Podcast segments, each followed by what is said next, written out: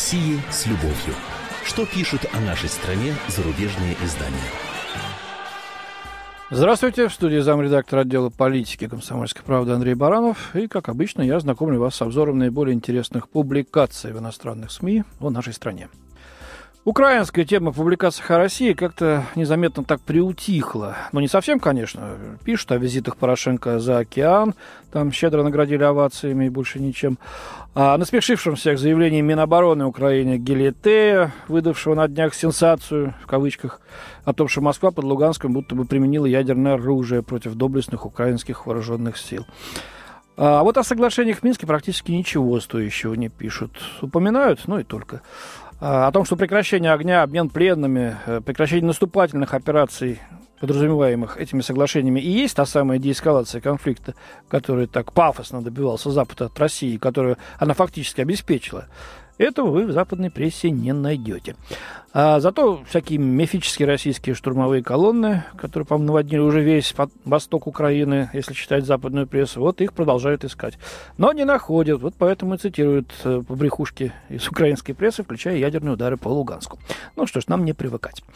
Зато вот скандал вокруг руководителя а, АФК «Система» Владимира Евтушенкова вдохнул наших зарубежных коллег новые силы. Здесь прогнозов и экспертных оценок множество. Какие они? Ну, давайте почитаем.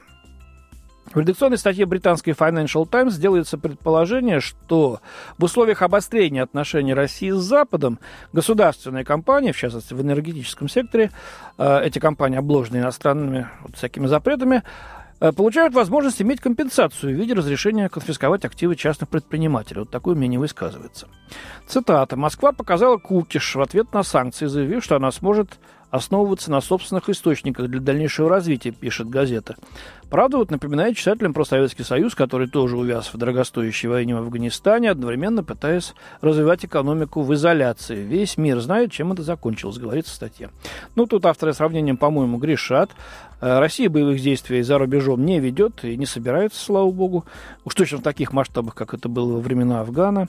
Э, в изоляции, изоляции тоже никакой тоже абсолютно нет. Полно стран достаточно богатых и уж точно в мире влиятельных, э, которые готовы вести с нами бизнес, политически взаимодействовать и так далее. Схожесть есть только в одном. И тогда, и теперь Запад пытается вредить нам как только может, даже в ущерб себе. Но это, кстати, понимают и многие там тоже. Вот в той же Financial Times опубликована статья э, московского корреспондента газеты Кэтрин Хилли. Она ближе к реалиям, поэтому не столь легковесна в суждениях, как вот авторы редакционной статьи. Санкции расширяют влияние сторонников жесткой линии в путинском Кремле. Так называется ее публикация. По наблюдениям Хилли, на протяжении значительной части своего правления Путин инстинктивно стремился усилить государство. На долгое время эту тенденцию подрывали технократы и экономические советники либерального толка, отмечает автор статьи. Но я тут только не соглашусь, что Путин делал это инстинктивно, усиливал государство. Э, по-моему, совершенно осознанно. Это, собственно, является главной задачей лидера государства – всецело укреплять его. Ну, читаем дальше. Однако, когда украинский кризис разросся до полномасштабного противостояния России с Западом, а санкции США и Евросоюза все сильнее давят на Москву, полагая журналистка, этим прагматичным советникам все труднее заставить себя слушать. Запад рассуждает, что санкции расколют элиту и вынудят Путина сменить курс. Но происходит совсем не это. Наоборот, э, Запад уничтожает своих друзей в России. Силовики усилились как никогда. Вот такое мнение. Что же делать? А очень просто все, э, полагает кто на Западе. Надо просто свергнуть Путина. Читаем материал Бениамина Биддера в германском еженедельнике «Шпигель». Это весной, рассказывает журналист, весной еще, заметьте, я стал свидетелем беседы одного украинского офицера с западным дипломатом. Офицер высказал просьбу. Запад должен помочь убрать Путина с поста президента. Дипломат согласился. Западные страны попытаются это сделать. Вот. Разрушить российскую экономику не так уж сложно, рассуждает Бидер. С 2008 года из страны утекло около 470 миллиардов евро. Валютный фонд тает, высокие цены на нефть больше не могут стимулировать экономику, покупательная способность россиян сокращается. В свете этих экономических проблем ситуация может оказаться достаточно опасной для Путина, говорит в статье. Есть также политические проблемы, но не столь опасные, потому что после массовых демонстраций 2011 года воцарился мир, и Путин популярен как никогда, признает Бидер. А поэтому убрать его с поста президента путем выборов не получится. Возможно, два других варианта. Либо нынешняя правящая элита поставит своего преемника какого-то, либо россияне, которые в один прекрасный день больше не захотят терпеть коррупцию и застой и ополчаться на Путина. Это вот мнение журналиста немецкого. И он сам себя спрашивает, и что потом? Вполне возможно, отвечает он тоже сам себе, что к власти придет кто-то, кто будет мыслить и действовать еще более радикально, чем Путин. Власть могут перенять и правые, и левые силы.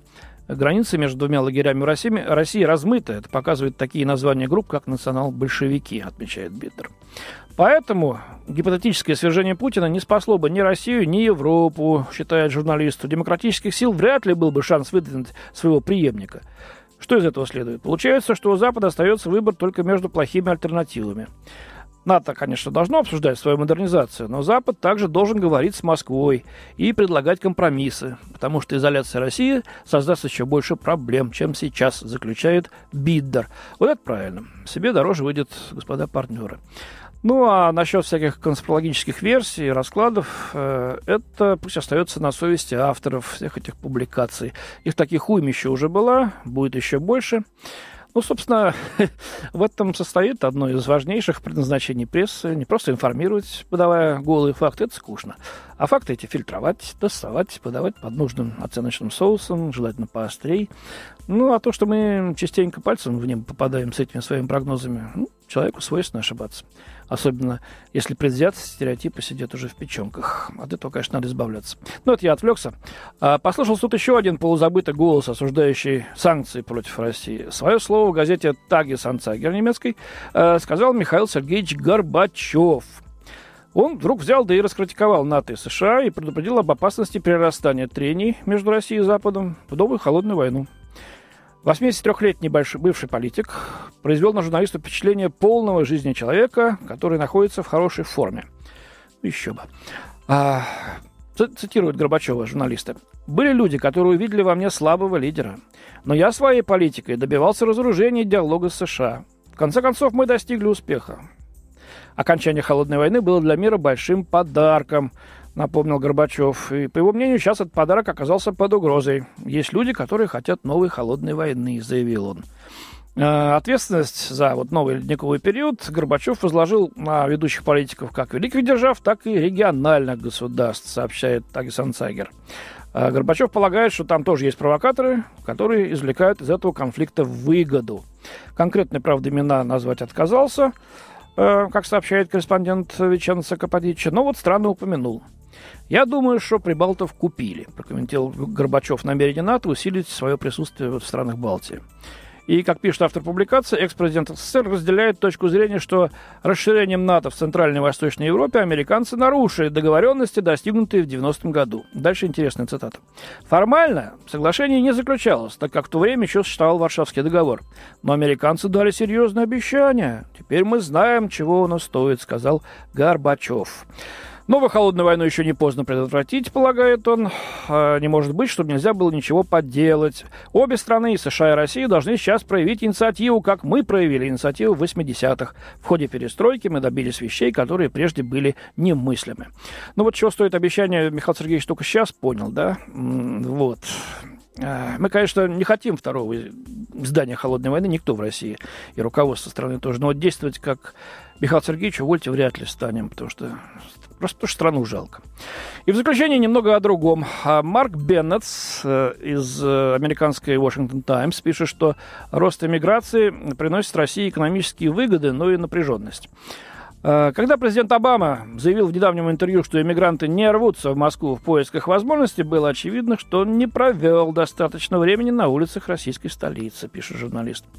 По оценкам ООН, э, в России находится 11 миллионов иммигрантов, основное большинство которых э, пребывают в напряженном поиске возможностей. Но в действительности только в США численность иммигрантов больше, чем в России. То есть мы на втором месте в мире. Около 75% э, всех иммигрантов в России родом из бывших советских республик.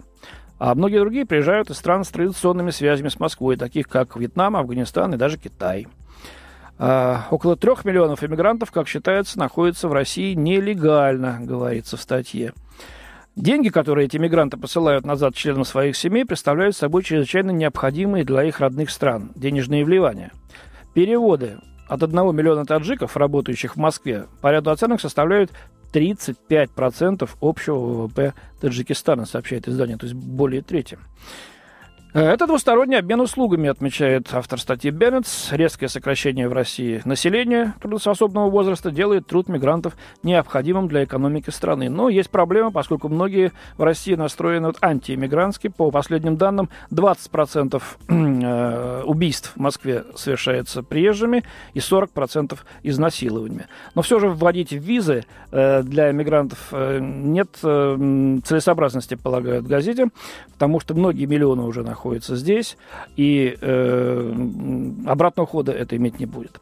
У меня на сегодня все. До свидания. В студии был замредактор отдела политики комсомольской правды Андрей Баранов.